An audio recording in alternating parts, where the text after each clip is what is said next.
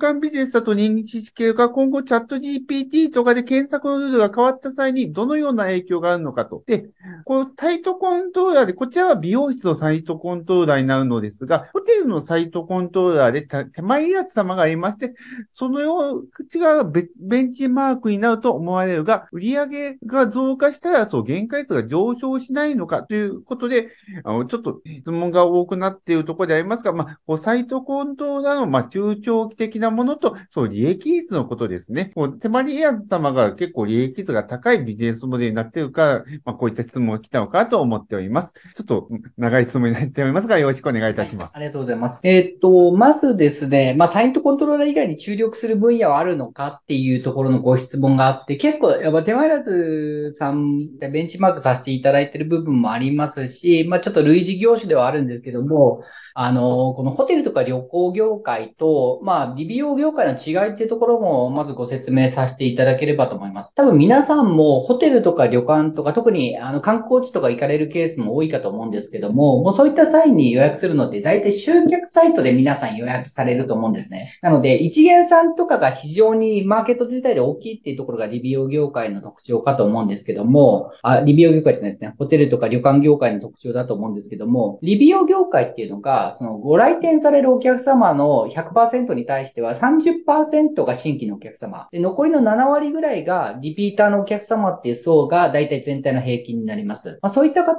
中で言いますと、新規のお客様の獲得っていうところは、まあ、集客サイトをはじめとしたサイトさんから来るんですけども、そのリピーターのお客様に関しては、しっかりと日々通っていくような、そういったリピーターのお客様のサービスっていうところの付加価値を載せる必要があると我々は思ってます。そういった中で、まあ、自社の予約システムをはじめとした、まあ、スマートフォンアプリですとか、そこの CRM の領域っていうところをお手伝いさせていただいている部分がありますので、そのサイトコントローラー以外に注力する部分があるのかっていうところで言うと、サイトコントローラーを活用して、新規のお客様をしっかりと獲得して、、その新規の獲得したお客様をしっかりとリピーター化していくっていうところの CRM の領域っていうところは、まあ創業以来注力させていただいている分野でございますね。で、あと、はい、あの、チャット GTP とかで検索のルールが変わった際の影響はあるのかっていうところですけども、はい、まあチャット GPT で、によってですね、まあ、えっと、その検索のスムーズさとか、その人に合った美容室、理容室の発見みたいなところに関しては、まあ可能性としてはあるのかなと思ってるんですですけども、僕らのサービス自体が、まあ、お店の空き状況、リアルタイムの状況っていうのをデータベース化させていただいてるっていうところがありますので、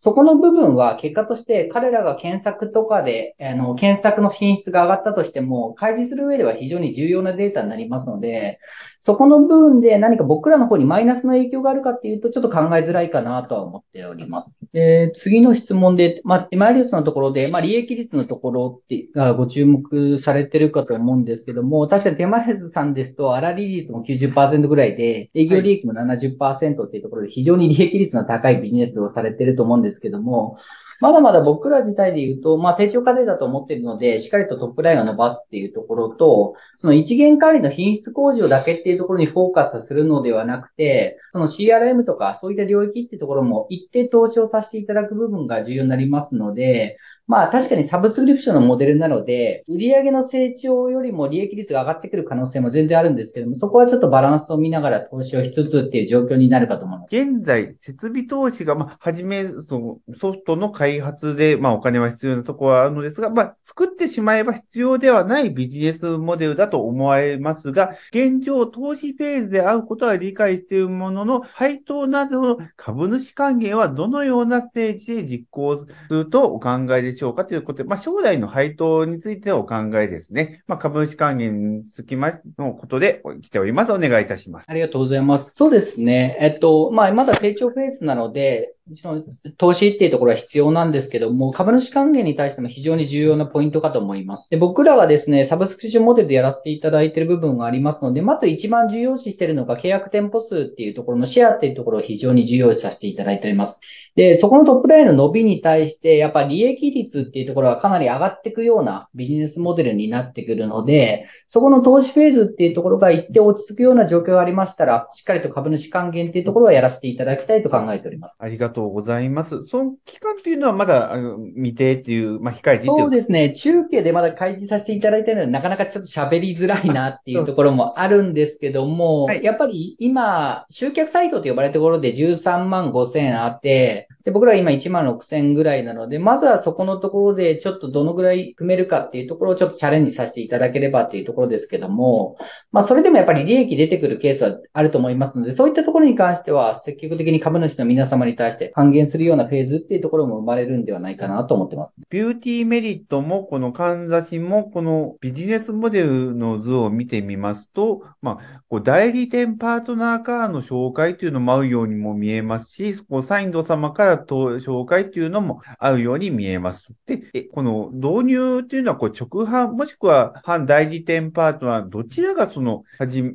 営業としては多いのでしょうかと来ております。お願いいたします。はい、ありがとうございます。この質問ですですね、ビューティーメリットとかんざしでちょっと切り分けてお話しさせていただければと思うんですけども、えっと、ビューティーメリットにおいては割と直販強くて、全体の約40%ぐらいが直販の売り、今の契約店舗数においてる直販での獲得になります。で、もう一つのチャンネルがですね、あの、お問い合わせですね。ホームページとからのお問い合わせっていうところが、今直近ですと10%ちょっと。で、この代理店パートナー、リビオディーラーさんをはじめとして代理店パートナーがだいたい30%ちょいぐらいで、残 りがですね、あの、既存のお客様からのご紹介っていうところが残りになってで、このパシフィックポーター社が運営するかんざしにおきましては、だいたい8割ぐらいがですね、もう、あの、集客サイトさんですか、ポスシステム会社をはじめとしたパートナーさんからのご紹介っていうところで獲得しておりまして、で残りがですね、まあ、お問い合わせですとか、そういったところから新規のお客様が獲得できているような、そういった状況になっております。美容室にとサービスに特化したバーティカルサーズということで、まあ、導入しているところにか、に、あの、また営業をかけても、まあ、もう他ので使ってるよってことで、なかなか塗り替えも難しい状態だと思うのですが、逆に、他社も含めて、そう、まだこういったバーティカルサーズを利用していない店舗っていうのは全体の何割具合なのでしょうかと来ております。お願いいたします。はい、ありがとうございます。バーティカルサースっていうくくりだと、なかなかちょっと範囲が広すぎて説明しづらいので、はい、まあ予約の一元管理って呼ばれる領域でお話しさせていただくと、まあ予約の一元管理っていうサービスの潜在的なニーズがあるっていうところで言うと、現在集客サイトを利用している13万5千店舗が該当すると思ってます。で、そこに対する、あの、ビューティーメリットの導入で言うと、約11%ぐらいの1万5千、1万6千店舗っていうところになりますので、まあ8割強ぐらいは、まあマーケットとしてはポテンシャルがあるだろうっていうところは見ております。で、一元管理で他に競合がいないのかっていうところですけども、このビューティーメリットのサービスが集客サイトイトの一元管理でこの11サイト連携させていただいたりとか、まあ、かんざしもそれに比例するような数字で連携しているような状況ですけども、よくなんか一元管理できますよってサービスって結構あるんですけども、どこまでできるのかっていうところが非常に重要なポイントで、例えば予約情報の連携だったりとか、スタッフさんのシフト情報までちゃんと連携してるのかっていう部分とか、その連携の品質っていうところを、まあ、僕らは2011年に創業して、リーディングカンパニーとしてずっと積み上げてたものがありますので、そこの品質とか連携の広さっていうところに関しては、業界トップクラスだと自負しておりますので、そういったところに優位性でしっかりと13万5千っていうところをしっかりとシェア伸ばしていきたいと考えておりますね。ありがとうございます。今のお話を聞きますと、サインド様のソフトが、まあ、他よりも、えー、優れているように、まあ、受け取れたのですけど、ただ、実際、そう、他のライバルもたくさんいるということは、その、逆、サインド様が劣って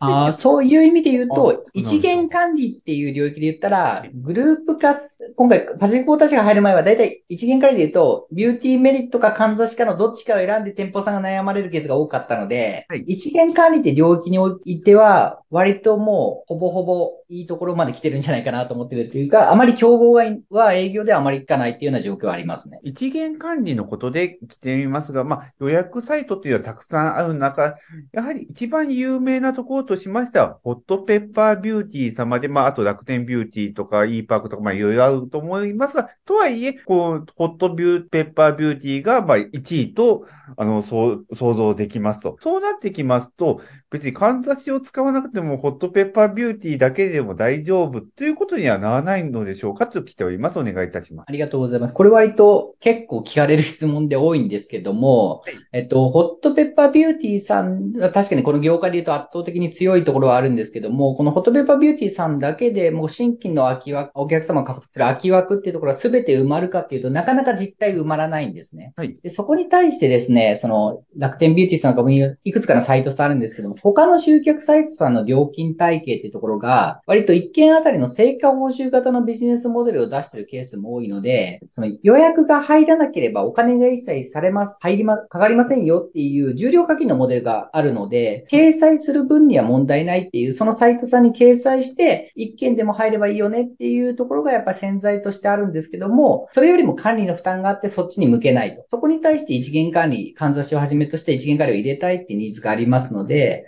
そこの部分はですね、割と店舗さんの目線で言うと、複数出したいってニーズは潜在的にあるとは思ってます。ありがとうございます。確かに成功報酬型だと、別にただだったらいくらでも出出せるということになりますそうですね。なので、そこから一件でも多く取りたいっていうのはお店さんのニーズとしてはありますね。ありがとうございます。ちょっと初歩的なことでお伺いしたいのですが、その中でもそう、やはり全体のそう過半数以上、ホットペッパービューティーみたいなイメージで考えてもいいのでしょうか？そうですね。やっぱりホットペッパービューティーさんがこの業界のその集客で領域を作ってきたのは間違いないので、やっぱりまだ強いは強いですね。店舗数の推移はこちら2020年度まででの、これ今回の仕様で書いてありますが、現状この利用室、美容室の店舗数の推移っていうのはど、2023年になりまして、どのようになっているのでしょうかと、53万から55万になって、あの、増えているのか、減っているのかっていう問い合わせになります。お願いいたします。ありがとうございます。そうですね。これもですね、ちょっといろんなデータから集計させていただいているので、ちょっと綺麗なデータっていうところで2020年っていうところ出させていただいているような状況ですけども、利用室とかに関してはちょっと減り続けてるっていう状況なんですけども、逆にそれを上回るぐらい美容室が増えてるっていう状況もあって、全体通して言うと、微増っていうようなイメージで持っていただければと思います。これはですね、コロナ前とか関係なくですね、実態としては僕らのマーケットのこの55万店舗っていうのは、ちょっとずつ増えてるような、そういったイメージで持っていただければと思います。ありがとうございます。となりますと、その、ただ増えていく中で、その、負けてしまう店舗さんが、そう、廃業に追い込まれるっていうことよりも、そう、新しくできる方が多いっていうことは、そうですね。業界が伸びているという考えでよろしいのでしょうか？なかなかそこも業界が伸びてるっていう言葉で片付けられないところもあって、やっぱり美容師さんが、そのキャリアステップとして一定働いた後って、やっぱり自分で独立するっていうキャリアがこの業界一般的なので、はい、出店ペースって結構多いんですね。はい。その分ライバルも多いので閉店もあるっていうところで、まあその出店の数が多いことによって微増で増えてるっていうような状況です。ホットペーパービューティーだプレイヤーがたくさんいて、レッドオーシャンのイメージなのですが、まあ、そうい、こう、美容のこのことで、まあ、ライバルが多いんではないかと。で、その中で、その、ビューティーメイトや関西様が買っていくのはなぜでしょうかと、まあ、しっかり講じであっていうこともあります。で、他の方からですね、ちょっと、あの、似たような形で、こちらは、あの、正確なのかな。これ、ホットペッパービューティーではなくて、ざっと調べてみても、リビ、リピってサロンボード、リザーピア、レゼルパターン。まあ、やはりビューティーメイトに似たようなあのソフトが山ほどあるということで、ライバルが多い中、どのように、あの、今な、状況なのでしょうかという質問になっているかと思います。お願いいたします。ありがとうございます。そうですね。やっぱり、あの、美容室予約システムとかで検索すると結構いっぱい出てくるかなと思うんですけども、あの、予約システムっていうくくりが割と広くて、例えば飲食業界の予約システムとか美容業界の予約システムとかっていうのあるんですけども、僕ら美容業界に割とフォーカスしてるっていうところがすごい特徴的な点かなと思ってます。で、皆様が普通に美容室予約する上では、まあ、空き状況を見ながら普通にネット予約されると思うんですけども、この空き状況を生み出すまでには、例えば、あの、スタッフさんのシフトの空き状況っていうところの情報だけではなくて、例えばパーマをする場合にはパーマ機がお店に何台あって、で、どの時間にどのぐらい稼働し稼働してるのかっていう情報だったりとか、あと僕らのサービスの特徴的な点で言うと、スタッフさんの能力のところですね。この人はカットができるけど、カラーはまだできないっていう、スタッフさんの能力データだったりとか、あとは、その人はすごいプロフェッショナルだから、同時に何人もできますっていうところだったりとか、結構事細かにニーズを創業以来ずっとお客様からヒアリングしながら機能をアップデートし続けてるっていうところが非常に特徴的な点でして、まあ、その中で一元管理っていうところもプラスしてご提供させていただいているので、そういったところで機能の品質っていうところをどんどん継続的に評価させていただいているっていうところは、やっぱり僕らが今優位に立てている大きな要因かなとは思ってます。理容室、美容室というのが、まあ、理容室、美容室がたくさんあるよということなのですが、この美容室と理容室の違いとはどういうのようなものなのでしょうか？と来ております。お願いいたします。これはですね、国家資格の違いになるんですけども、まあ、理容室の資格と美容室で働くっていうところのちょっと、あの、スタッフさんの資格の違いがございますので、それでできる施術っていうところが一部、例えば、えっと、髭剃りができるのが理容室だけで、美容室はできなかったりとか、そういったところで分けさせていただいているような状況ではありますけれども、最近ですとやっぱ男性でも美容室に行くケースが増えてきておりますので、その結果もあって市場としては、まあ、美容室がどんどん伸びていて、美容室が減少傾向になっているような状況ですね。ありがとうございます。男性が美容室により今行っている状況という。そうですね。増えてるって聞きますね。ありがとうございます。逆に、そう、単価が安いから利用室が下が、減ってるとか、そういうこともあるんですか？数字だけ見ると、まあ単価も確かに低いんですけれども、でも、やっぱ美容室で、やっぱ髪とかも、やっぱ男性もカラーするようになってきたとか、そういった背景もやっぱ含めて、まあ美容室に通われる人が増えてきて、美の意識の男性も高まってるっていう状況もあってじゃないかなとは思いますけどね。こちら、まあ先ほどからそのホットペッパービューティーがまあ毒、まあめちゃくちゃ強いよっていう話がまああるのですが、で、こちら、かんざしを導入すると、このホットペッパービューティーにまあ情報を渡すということになってくるかと思います。そうなってきます、逆にまあホットペッパービューティーを情報まあ取れるところなんですが、そうなってきますと、そういったリスクとはありますかと来ております。お願いいたします。ありがとうございます。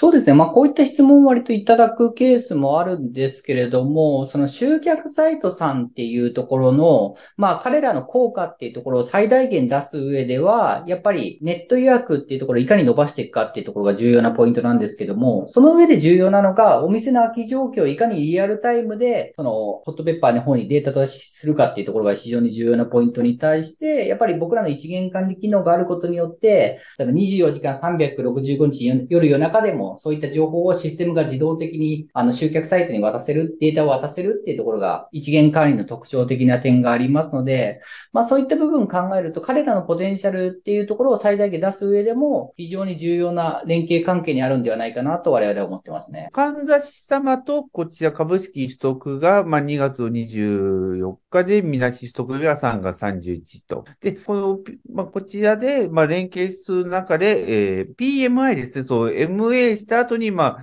そう、経営統合のプロセスというのはうまくいっているのでしょうかと。で、そう、やはり、こう、2社がそう一緒になるということになりますと、そういう、また別の課題が見えてくるところもあるかと思いますが、そのような課題を教えてくださいと来ております。お願いいたします。はい、ありがとうございます。えっとですね、まあ、えっと、PMI も含めて、今期、あの、今回のグループ化で、まあ、投資家の皆様にお約束させていただいているところで言うと、まず黒字化っていうところですけども、その側面においては順調に推移していると認識しております。で、えっと、ビューティーメリットもかんざしも同じ一元管理機能を持っているところもありますので、まあ、そこのところでお互いのノウハウ共有だったりとか、営業面のところだったりとかっていうところに関しては、徐々に進めさせていただいているような状況ですけれども、やっぱ僕らが割と直販だったりとか、そういったところで伸ばしてたのに対して、やっぱ彼らはどっちかっていうと、そのパートナーネットワークとか裏の品質っていうところを強化して、まあ、低コストな、低価格なので、コストでどんどんどんどん、あの、あの、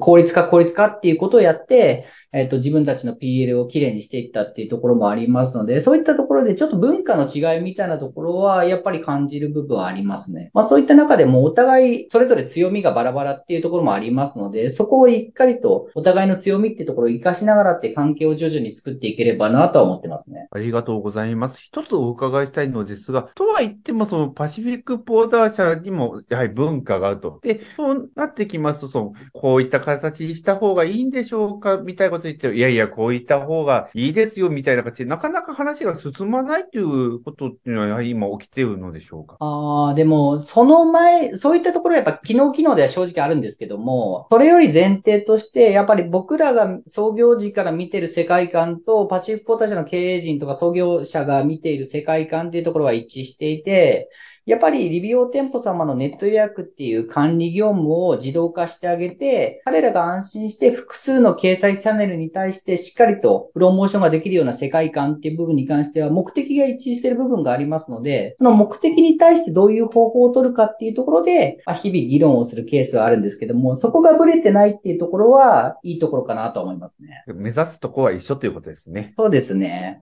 美容室かの参加者になりますかね。ありがとうございます。ビューティーメリットを利用しております。レジ機能はあえて向上させていないと言われていますが、そこが大手の宝さんを超えてくると成長するように感じていますと。で、大手しか受け入れにくいのですが、中小をどう取り込むとお考えでしょうか？ということで、今、ビューティーメリットは、ね、大手向けなのかなと、私、この文章を読んで思ったのですが、まあ、中小取り組みについてということと、まあ、レジ機能の向上について、まあ、質問になるかと思います。お願いいたします。ありがとうございます。ご利用いただきましてありがとうございます。そうですね。レジ機能をあえて向上させてないっていうところで言うと、ちょっとなかなか、あの、悔しいなっていうところもあるんですけども、やっぱり他の機能のところだったりとか、他の店舗さんの要望みたいなところを、徐々に順番でアップデートさせていただいてるっていうところが、まあ、あるかなっていうところと、あと、レジ機能に関しては、割と中小の店舗様向けにシンプルな設計をさせていただいてるっていう状況はございます。で、やっぱりそこの部分をですね、えっと、もっと品質の高い機能を使いたいっていうところで言うと、まあ、宝さんをはじめとした他のポス会社さんの、やっぱ先行しているポス会社さんっていうところは非常に品質の高い機能を有しておりますので、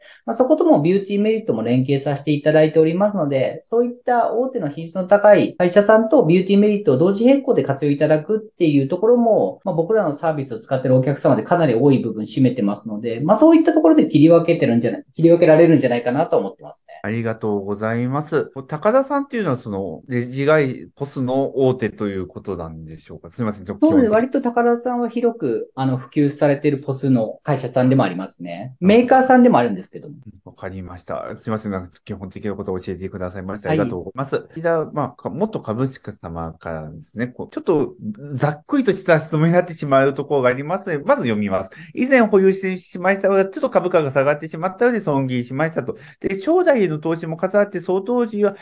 の株価は上がる気配がありませんでした。つまり、利益が多分この投資家さんから見て、あの、もうちょっと上がるんじゃないかなっていうことなのかもしれません。で、実態としていつぐらいから業績は上がり株価も戻していくかとお考えですかと来ています。まあ、株価に対しては分からないことが多々ありますが、これは営業利益のことだと思われます。まあ、EB、まあ、もちろん EBITDA をあの重視するよという考え方もあると思いますが、ちょっと漠然とした質問で申し訳ありませんが、お願いいたします。ありがとうございます。そうですね。株価のことに関してはなかなか僕の方でも答えしづらい状況があるんですけど、確かにちょっと今厳しい中で悔しい思いは正直ありますね。そういった中でもやっぱり業績の方をしっかり作っていかなきゃいけない中で、まあ、まず重要なのがシェアだと思っていて、そこのシェアを伸ばすことによってお客様のニーズを聞いて、機能をアップデートすることによって、まあ、一点パターンの売上高を上げていって、それが結果として売上がトップラインの上昇、強いては営業利益の改善っていうところにつながるとは思ってます。そこのところでしっかりと、まあ、手間レさんと比べるのもなかなか難しいところはあるんですけども、サブスクリプションモデルの一元管理っていうところの、まあ、えっ、と、利益率のポテンシャルっていうところは、まあ、他社さんの事例を見ていただいたらご覧いただいたらわかると思うんですけども、やっぱりそこの部分っていうところも強化していきたいとは思ってます。